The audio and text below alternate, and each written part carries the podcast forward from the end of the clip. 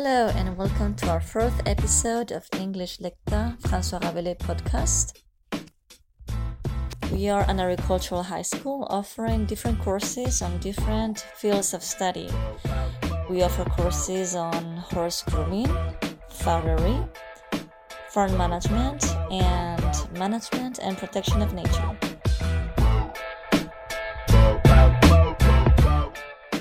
And the aim of this podcast is to help you improve your English. So that's why today we're going to learn a new expression that you can use in your everyday scenario. This expression is to set your sights on something. So to set your sights on something means to place that, um, whatever it is, to place that goal or to place that project as your main objective.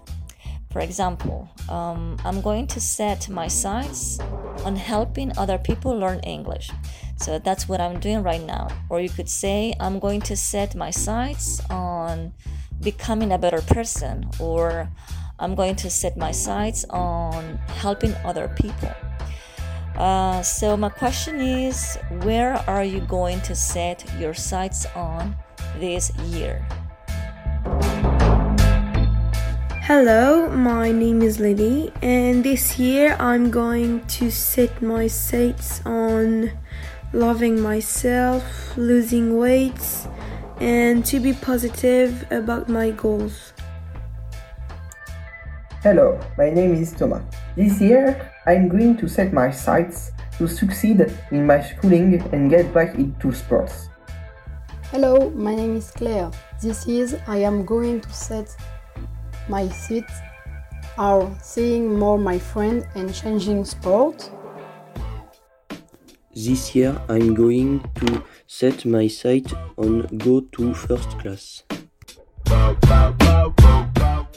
Okay, so thank you for your answers. And now we're getting to our second part of our podcast. And in the second part, you can send a special message to someone. And also, you can share some famous quotes from your favorite icons and celebrities.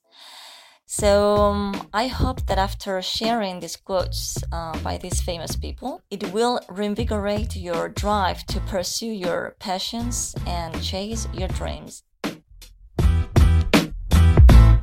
This message goes to all of my friends. Thank you for helping me with my goals. I would like to share this quote by Nelson Mandela that says, It always seems impossible until it's done. I would like to share this quote by Stephen Hawking that says, We are just an average breed of monkeys on a mirror planet of a very average star but we can understand the universe that makes us something very special. Thank you.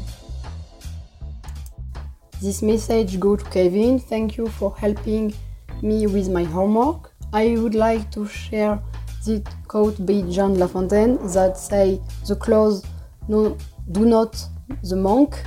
I hope you remember. Okay, so thank you for sharing these quotes and these messages.